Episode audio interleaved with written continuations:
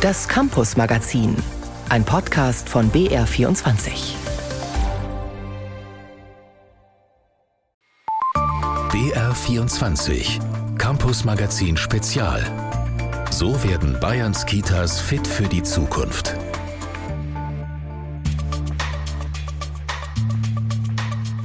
Ja, wir haben angefangen mit der Betreuungsplatzsuche schon vor der Geburt. Kann man eigentlich, glaube ich, offiziell gar nicht machen, aber ich habe es trotzdem schon gemacht. Die Kita-Platzsuche. Was Corinna Meyer hier beschreibt, können Eltern in ganz Bayern so oder so ähnlich von sich erzählen. Gerade in München sind Betreuungsplätze Mangelware. Wir haben eben jetzt auch schon angefangen, nach Wohnungen irgendwo anders zu suchen, wo es vielleicht leichter ist, einen Betreuungsplatz zu finden. Und waren jetzt so, sollen wir noch einen Betreuungsplatz suchen oder sollen wir schon drüber nachdenken, dass wir jetzt aus München wegziehen müssen? Also so weit war es schon. Nur in vielen Städten in Bayern sieht es mittlerweile ähnlich aus.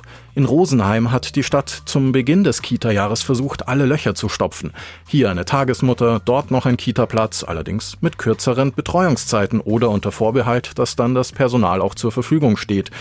Die Mutter Katrin Brandstetter vom Kita-Dialog Rosenheim bleibt skeptisch. Sobald eben Krankheitswellen oder Thema wie Schwangerschaften, Burnout dazukommen, dann bricht das Konstrukt sehr schnell zusammen und dann geht es wieder an die Eltern, Notlösungen zu finden. Und Corinna Meyer, die Mutter aus München, ob sie für ihren Sohn noch einen Krippenplatz gefunden hat, erfahren Sie gleich. In diesem Campus Magazin Spezial, in dem ich der Frage nachgehe, was Kitas eigentlich für Eltern und Kinder leisten, was eine gute Kinderbetreuung ausmacht. Im Studio ist Florian Feixeder. Diese Fragen beantworte ich nicht allein, sondern habe mir Unterstützung geholt. Annette Stein ist bei der Bertelsmann Stiftung Direktorin für Bildung und Next Generation, heißt auf Deutsch, frühkindliche Bildung, was Kitas für Kinder und die Gesellschaft leisten sollen, ist ihr Spezialgebiet. Und ihr Arbeitgeber, die Bertelsmann Stiftung, kritisiert schon lange, es gibt nicht genug Menschen, die das leisten können und zu wenig Krippen- und Kindergartenplätze. In Bayern fehlen etwas über 60.000 Plätze. Das ist der Stand noch von vor einem Jahr. Also wir rechnen gerade mit den neuen Zahlen. Und das bedeutet, wenn man die schaffen will, bräuchte man über 14.000 zusätzliche Fachkräfte, um diese Plätze einzurichten und damit den Betreuungsbedarf der Eltern zu decken. Im letzten Jahr war die Lücke zwischen dem, was Eltern brauchten an Betreuung und dem, was angeboten war, über 10 Prozentpunkte. Von einer Kita-Krise will die Staatsregierung in Bayern nicht sprechen, aber das Thema Kinderbetreuung ist auf der Agenda, von den Kommunen über das Land bis hin zum Bund. Vielerorts entstehen neue Kitas, was fehlt, ist das Personal. In Bayern ist in den vergangenen zwölf Jahren die Zahl zwar um fast 80 Prozent gestiegen, auf heute etwa 114.000 Menschen, die in Kitas arbeiten. Nur den Bedarf decken können sie bis heute nicht, Annette Stein damit Bayern beispielsweise den Bedarf der Eltern in den nächsten zwei Jahren decken kann, also sagen wir mal bis 2025, müssen sie sich erheblich anstrengen, um das zu schaffen. Das ist nicht unmöglich, aber das würde bedeuten, auch wirklich die Zahl der Ausbildung deutlich zu erhöhen und eben auch mit Quereinsteigerprogrammen zusätzlich zu arbeiten. Also es muss sehr viel Anstrengung rein, damit das gelingen kann. Die bayerische Staatsregierung hat sich jüngst auch Ziele in Zahlen gesetzt. 50.000 zusätzliche Plätze für Vorschulkinder will Bayern in den kommenden Jahren schaffen, setzt auf mehr Ausbildungsstellen und verschiedene, auch schnellere Ausbildungswege. Und schon im nächsten Jahr sollen doppelt so viele staatlich geförderte Teamkräfte die Kitas unterstützen, zum Beispiel in Verwaltung oder Küche. Aber Eltern brauchen jetzt mehr Betreuungsplätze für ihre Kinder. In vielen Branchen herrscht Fachkräftemangel, Betriebe brauchen Personal. Dazu kommt die Inflation. Viele Mütter und Väter müssen arbeiten, um über die Runden zu kommen. Wer keinen Platz für sein Kind hat, fällt für die Volkswirtschaft aus. Aber Vereinbarkeit von Beruf und Familie ist nicht nur eine Frage der Wirtschaftspolitik. Es geht um Chancengleichheit für Männer und Frauen, um Gerechtigkeit. Wir arbeiten beide und das ist halt ja nicht ganz einfach. Und dann ist man ganz froh, wenn die Kinder dann hier sind, weil man hat ja dann noch Haushalt und, und, und. Ich arbeite aktuell 20 Stunden, erhöhe aber jetzt auch auf 30. Und dann merkt man schon, dass es sportlich wird, dass man auch die Kinder länger in die Kita geben muss. Ja, muss, muss, muss. Wir bauen Haus, daher bin ich jetzt zu Hause, aber ab dann muss ich wieder arbeiten. Geht nicht anders. Mutter sein ist ja schon 24-Stunden-Job, ne? Papa sein das Gleiche. Also wir reden hier über ein Kind, ne? Mit drei Jahren ist natürlich viel zu tun. Aber ist es auch gut zu wissen, okay, dem Kind geht's hier gut, mir geht's gut, ich kann wieder mein Geld verdienen, ich kann wieder unter die Menschen, was ich wirklich brauche. Diese Eltern haben alle für ihren Nachwuchs einen Platz gefunden, für Krippe oder Kindergarten, in der Denkmit Kita Schwabing-Freimann im Münchner Norden. Und Corinna Meyer, die Mutter vom Anfang der Sendung, nach nervenaufreibender Suche. In den letzten Augusttagen, kurz vor Beginn des Kita-Jahrs, endlich. Eine Tagesmutter hat zugesagt. Gleich am nächsten Tag um 9 Uhr stand sie auf der Matte, um den Vertrag unter Dach und Fach zu bringen. Und äh, ja, Baby in der Trage, Mama fix und fertig, aber sehr glücklich, weil richtiger Kampf, dass das jetzt geklappt hat. Also unglaublich, dass wir jetzt eine Zusage bekommen haben, noch so kurz vor knapp. Für ihren jetzt acht Monate alten Sohn wünschen sie und ihr Mann sich, dass er einfach ein bisschen Betreuung bekommt, also sprich nicht Vollzeit. Wenn wir ihn weggeben an den drei Tagen, dann soll er einfach neue Sachen kennenlernen, mit anderen Kindern spielen und einfach schönen Input bekommen und ja, da einfach auch ein Vertrauensverhältnis halt aufbauen und möglichst konstant bei dieser Tagesmutter halt sein, dass er sich da wirklich wie bei der Oma oder bei der Tante fühlt. Das ist auf jeden Fall so der Wunsch, dass er uns nicht zu sehr vermisst. Krippen, Kindergärten, Tagesmütter und Väter sind nicht nur für Eltern da, damit die gut arbeiten können, sondern zuallererst für Kinder, damit die gut aufwachsen. Deren Bedürfnisse sind das A und O für eine gute Kinderbetreuung, angefangen bei den Jüngsten. Die Krippenkinder, die brauchen viel Liebe. Sagt Leila Güven. Sie ist Kinderpflegerin in der Denkmit-Kita Schwabing-Freimann und Selbstmutter. In der Gruppe Kastanienzwerge betreut sie ihr eigenes und elf weitere Kleinkinder liebevoll wie eine Mutter und begleitet sie in den ersten drei Lebensjahren. Da lernen sie halt alles neu. Da ist die Phase, wo die Kinder lernen, mit anderen zu spielen, zu teilen, gemeinsam zu essen, gemeinsam auf dem Tisch zu sitzen, gemeinsam aufzustehen, gemeinsam Zähne zu putzen. Nein, nicht runterschlucken. Wir haben jetzt auch Kleine, die auch versuchen, auch ohne in den Schoß zu gehen, alleine in ihrem Bettchen sich hinzulegen und zu schlafen. Und die Eltern sagen auch, das kriege ich nie zu Hause, dass mein Kind alleine ins Bett geht. Und hier schaffen sie, weil sie sehen sich untereinander und machen das auch. Sie fühlen sich auch wohl. Also das müssen wir immer im Hintergrund wissen, dass die Kinder sich wohlfühlen und deshalb machen sie das auch.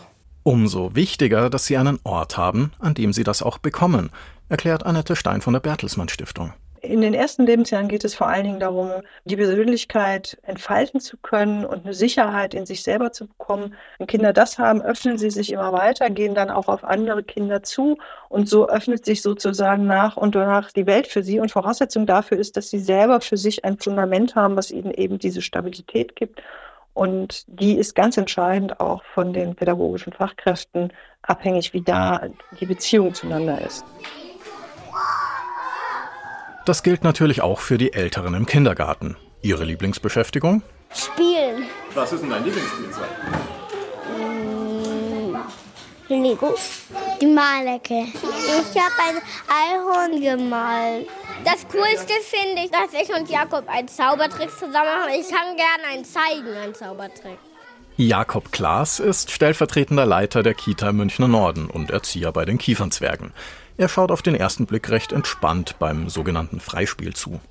Genau, Freispiel bedeutet Lego spielen, Rollenspiele, Puppenecke, Malen oder Memory spielen. Genau, und wir sind dazu als Begleiter, aber auch als Spielpartner dabei. Beim Freispiel entscheiden die Kinder selbstständig, womit sie sich beschäftigen wollen. Und wenn das Spielzeug belegt ist, müssen sie verhandeln. Manchmal ist es auch so, dass ich mich komplett raushalte und einfach nur beobachte, ähm, wie die Kinder miteinander umgehen, ob es Konflikte gibt, wo die Kinder Unterstützung brauchen. Viele Kinder kommen auch auf uns zu und fragen nach Unterstützung. Aber die Kinder sollen natürlich auch lernen, nach Unterstützung zu fragen. Nicht, dass ich ihnen von vornherein gleich den Konflikt löse. Das ist natürlich nicht Sinn der Sache. Deswegen sind Kitas so wichtig, weil Kinder dort ja mit anderen zusammenkommen. Sagt auch Annette Stein mit Gleichaltrigen, auch mit unterschiedlichen Altersgruppen. Und deswegen ist es auch wichtig, dass Fachkräfte nicht permanent in der direkten einzelnen Interaktion mit Kindern dort sind, sondern die Kinder auch miteinander in Interaktion sind, die Fachkräfte aber das durchaus auch beobachten und gegebenenfalls Impulse geben, gerade Dinge auszuprobieren, wo man dann auch Rückschläge hat und es dann aber wieder zu versuchen und auch Dinge zu erforschen, gemeinsam zu erforschen und zu entwickeln. Das ist ein ganz zentraler Punkt im Kindergarten, dass die Kinder sich frei entfalten und im Austausch miteinander weiterentwickeln können. Was das im Idealfall bedeutet, hat sich meine Kollegin Christina Kreuzer in Kasendorf zeigen lassen. Jacken, Gummistiefel, Matschhose, alles hängt an den Garderoben. An den Wänden bunte Bilder, die Kinder gemalt haben. Auf den ersten Blick ist in der Kindertagesstätte Arche Noah im oberfränkischen Kasendorf alles genau so, wie man sich eine Kita vorstellt, in der sich Kinder wohlfühlen. Weil man hier so schön malen kann, Lego bauen, basteln und was mit den Karton basteln. Und was wird da draus? Eine Rakete. Damit fliegen wir ans Weltall. Und doch ist hier alles ein wenig anders. Gespielt, gebastelt und getobt wird hier nach einem offenen Konzept. Das heißt, die Kinder können sich in den Räumen und im Garten frei bewegen, spielen, mit wem sie wollen. Die Kinder entscheiden sich selber, in welchen Raum sie möchten. Da gibt es auch keine Begrenzung. Manchmal, je nach Angebot, kann es sein, dass die Pädagoginnen, die hier arbeiten, äh, sagen, nee, du musst ein bisschen warten, es ist gerade so ganz voll, komm später rein oder morgen. Und das akzeptieren die Kinder ohne Probleme, sagt Kita-Leiterin Susanne Noé. Viel schneller als Erwachsene. Funktionieren kann das, weil wir nehmen die Kinder ernst, wir wertschätzen ihre Anliegen und sind verlässlich. Die Räume sind liebevoll gestaltet. Im Bewegungszimmer beispielsweise ist eine Kletterwand, Bälle und zwei Turnbänke, die an Seilen in der Luft hängen und durch eine Weichbodenmatte zu einer riesigen Schaukel werden. Es sind auch Piratenflaggen und Tücher gerade aufgehängt. Ich schätze mal, dass die gerade spielen, dass es ihr Piratenschiff ist.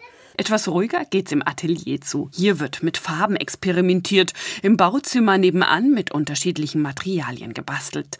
Auch ein kleines Theater gibt es, samt Bühnen und Schwarzlicht und vielen, vielen Kostümen. Okay. Dürfen wir mal hier ins Theaterzimmer reinkommen mit Mikrofon fürs Radio? Was spielt er denn gerade? Ich habe das Postkostüm an. Wir spielen einfach gar nichts. Ich bin einfach mittendrin. Ihrer Fantasie freien Lauf lassen, ganz ohne Spielmaterial, können die Kinder auch im extra gepachteten Waldstück zusammen mit Pädagoge Sascha Kaiser. Dass er nie weiß, wie viele sich dafür entscheiden, ist auch für ihn eine Umstellung. Man muss sich halt darauf einlassen können. Und das ist das Wichtigste. Also wenn man das nicht kann, dann funktioniert es auch nicht. Aber wenn man es kann, dann ist es eine wunderbare Sache. Bei einer Kinderkonferenz haben die Kinder und Erzieherinnen erst kürzlich gemeinsam entschieden, was aus einem ungenutzten Raum werden soll. Über die gesammelten Vorschläge wurde mit Legosteinen abgestimmt. Also Demokratie erleben. Ne? Und dann haben am Ende die Legosteine aufeinander gemacht. Und dann wird sie einfach auch gleich klar. Der höchste Turm gewinnt. Und dann war das das Bällebad. Und das ein absoluter Erfolg. Da können die Kinder spielen mit den Bällen. Es ist einfach so toll. Ich gehe immer da hin und das ist einfach so schön. Aber natürlich gibt es auch verpflichtende Angebote und Regeln für alle. Ein Rahmen hat ja auch was Beschützendes.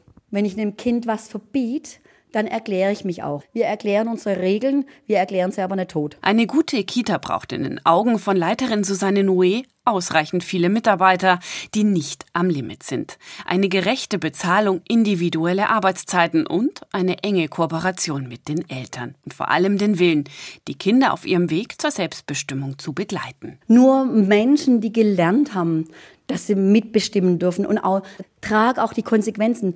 Nur Menschen, die so erzogen werden, schaffen es später auch Verantwortung zu übernehmen. Und das ist das, was ich denke, was unsere Welt gerade wirklich braucht. Menschen, die, die merken, ich bin wichtig und das, was ich mache, hat auch eine Auswirkung.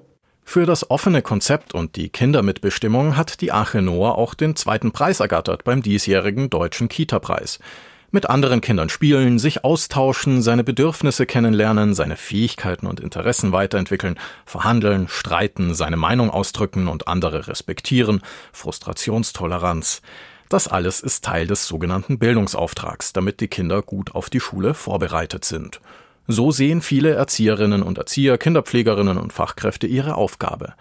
Aber geht es nicht noch um viel mehr, nämlich darum, die Kinder auf ihrem Weg zur Selbstständigkeit, zur Selbstbestimmtheit zu begleiten?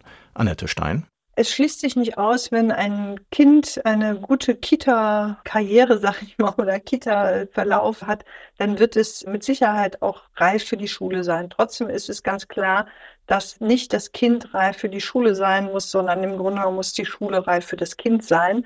Wichtig ist aber, dass Kinder in der Kita lernen, mit anderen Kindern zusammen etwas zu machen, zusammen zu kooperieren, dass ein Kind in der Kita gelernt hat, sich selber zu vertrauen, sich etwas zutraut, Dinge auch erforschen kann und die Freude daran hat, Dinge auszuprobieren und auch wenn sie schief gehen, es weiter zu probieren. Und in aller Regel ist es so, wenn ein Kind längere Zeit, bevor es in die Schule kommt, in einer guten Kita war, dass es einen hervorragenden Start in der Schule hat über die Schulen und wie die fit für die Zukunft werden, wird meine Kollegin Anna Küch an dieser Stelle in einer Woche berichten im nächsten Campus Magazin Spezial.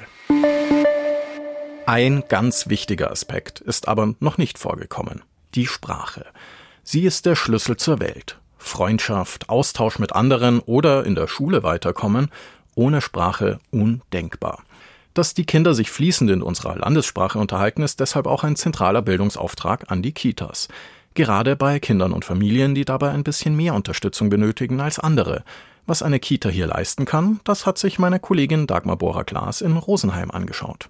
Kinder aus 17 Nationen besuchen die Kita Chris König in Rosenheim. Der Migrationsanteil liegt bei 50 Prozent. Und doch gibt es eine große Gemeinsamkeit unter ihnen, die deutsche Sprache. Ich kann Somalisch, und Englisch ein bisschen. Ich spreche Bosnisch und, und Englisch und Kroatisch und Deutsch. Ich spreche Kroatisch und Deutsch. Die Sprache sei in ihrer Kita ein großer Schwerpunkt, bestätigt die Leiterin Astrid Fürleger. Hier müssten aber alle zusammenhelfen. Manchmal braucht man auch tatsächlich die Kinder als Dolmetscher, gerade wenn man jetzt kleinere Kinder kriegt. Wir brauchen auch die Mütter oder die Eltern dazu, dass man sagt, bitte reden Sie hier im Haus einfach Deutsch ist unsere Sprache. Und dann reden wir ganz einfach, ganz langsam, dass uns die Eltern verstehen. Die müssen das einfach unterstützen. Sprachliche Förderung und Integration. Hier gibt es viele vorgefertigte Programme, das Kita-Personal nutzen kann. In der Kita Chris König liegt der Erfolgsschlüssel in der Arbeit mit kleinen Gruppen. Dass man zu sechs Musik macht und dass man darüber spricht oder dass man bastelt, dass man einfach viel im Gespräch ist. Man muss die Zeit haben und man muss das Personal haben, ja, dass fürs einzelne Kind mehr Zeit ist. Also ein Bilderbuch mit 25 Kindern, das ist nicht mehr möglich. Das machen wir nicht mehr dann machen wir halt das auf zwei oder dreimal. Weil es insgesamt zu wenig Kita-Plätze gäbe, würden viele Kinder mit Migrationshintergrund oft zu spät eine Einrichtung besuchen. Mit der Folge, die sprachliche Förderung kommt zu kurz mit Blick auf die Einschulung. Kämen einfach Kinder auch oft mit 4,5, 4,8, 5,2 das ist natürlich für jemand, der einen Migrationshintergrund hat und Deutsch einfach nur mal erlernen muss, sehr, sehr spät die brauchen schon drei Jahre, dass die Zeit haben. Wenn ich nur ein Jahr Kindergarten habe, dann ist es einfach für das, dass ich mich in der Gruppe zurechtfinden soll, für das, dass ich Arbeitsaufträge verstehe, mich konzentrieren, ist das einfach sehr, sehr wenig. Auch für deutsche Kinder ist das wenig. Wenn Integration und sprachliche Förderung bei den Allerkleinsten verbessert werden sollen, dann brauche es zwingend auch mehr Personal in den Kitas, fordert Astrid Fürleger. Allerdings schickt sie ein großes Aber hinterher. Wir brauchen qualifiziertes Personal. Wir brauchen Leute, die der deutschen Sprache mächtig sind. Das ist das A und O, gerade für die sprachliche Förderung. Und was uns Pädagogen einfach wirklich wichtig wäre, auch die Öffnung nach oben, dass man jemand, der soziale Arbeit studiert oder sich weiterbildet und weiterqualifiziert, die gängen in der Elementarpädagogik verloren. Die sind dann weg, weil die sich andere Nischen suchen, weil sie bei uns nicht bezahlt werden. In einer Kita würden nicht nur Kinder betreut, oft genug müssten auch Eltern betreut und beraten werden. Hier habe sich der Zeitaufwand im Vergleich zu früher deutlich vergrößert.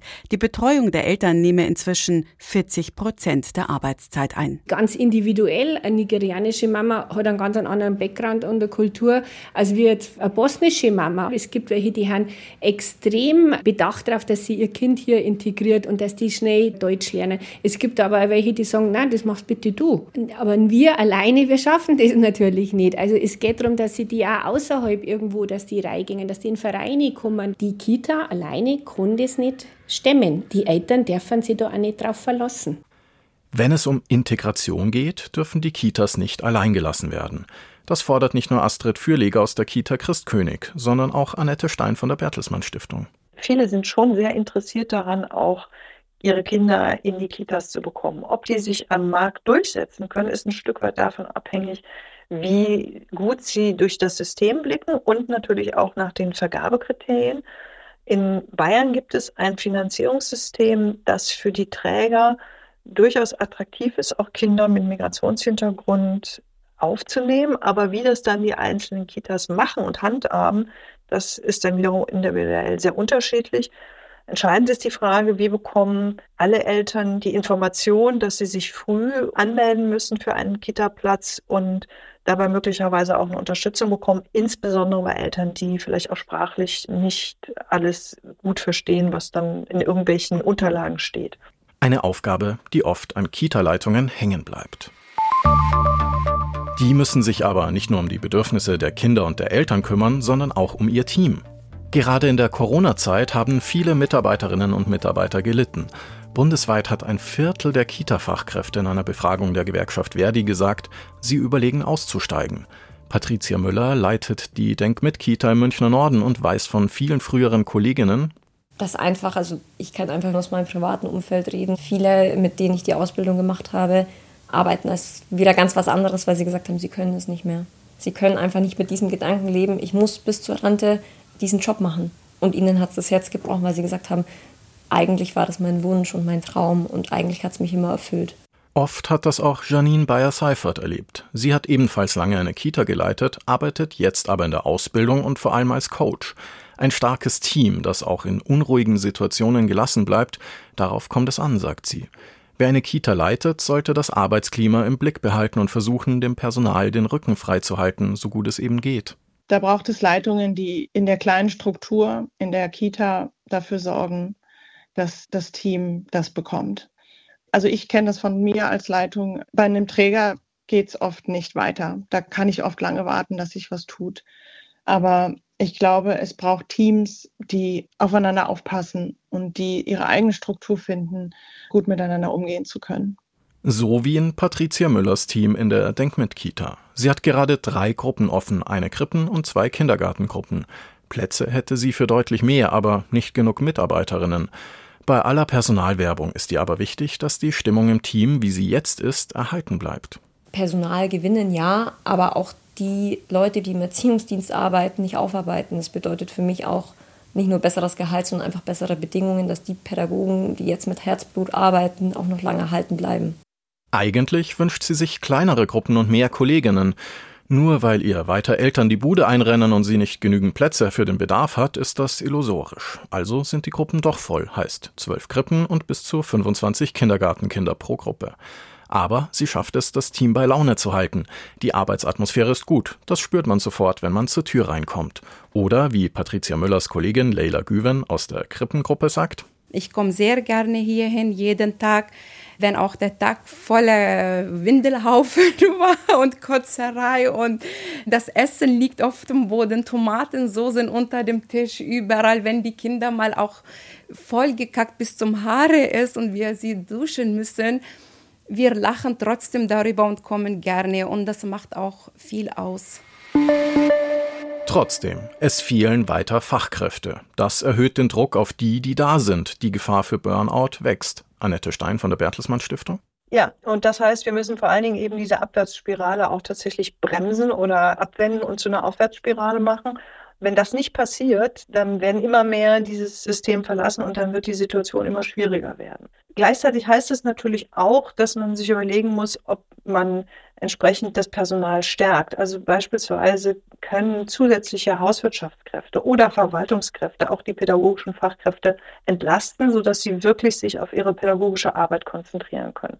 Im Augenblick ist es so, dass noch viele Verwaltungsarbeiten auch wirklich von pädagogischen Fachkräften gemacht werden. Und das muss nicht sein. Also das ist auch eine Entlastung.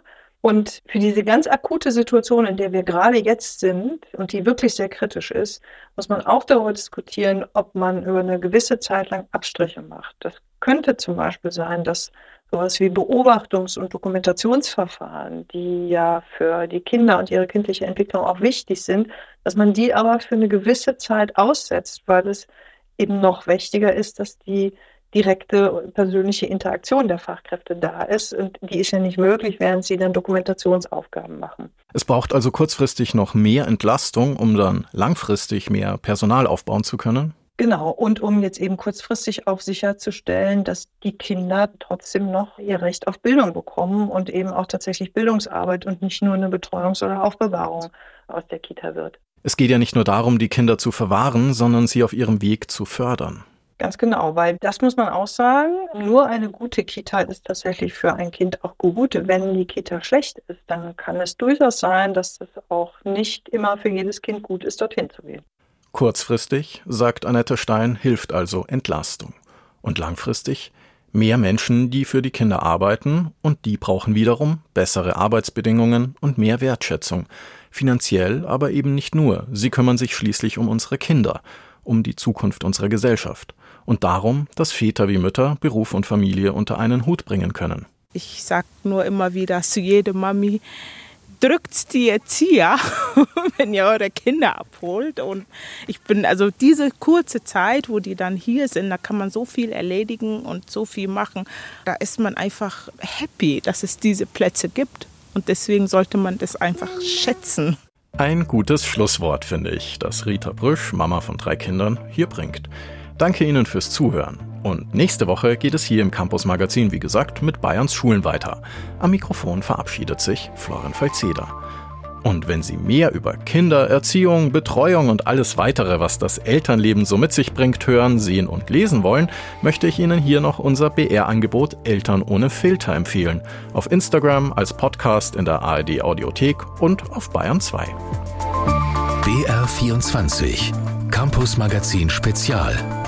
So werden Bayerns Kitas fit für die Zukunft.